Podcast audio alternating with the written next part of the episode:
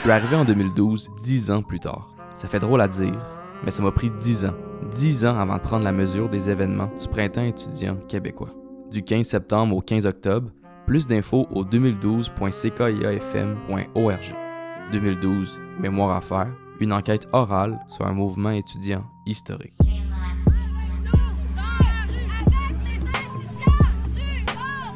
Plus de détails au 2012.ckiafm.org.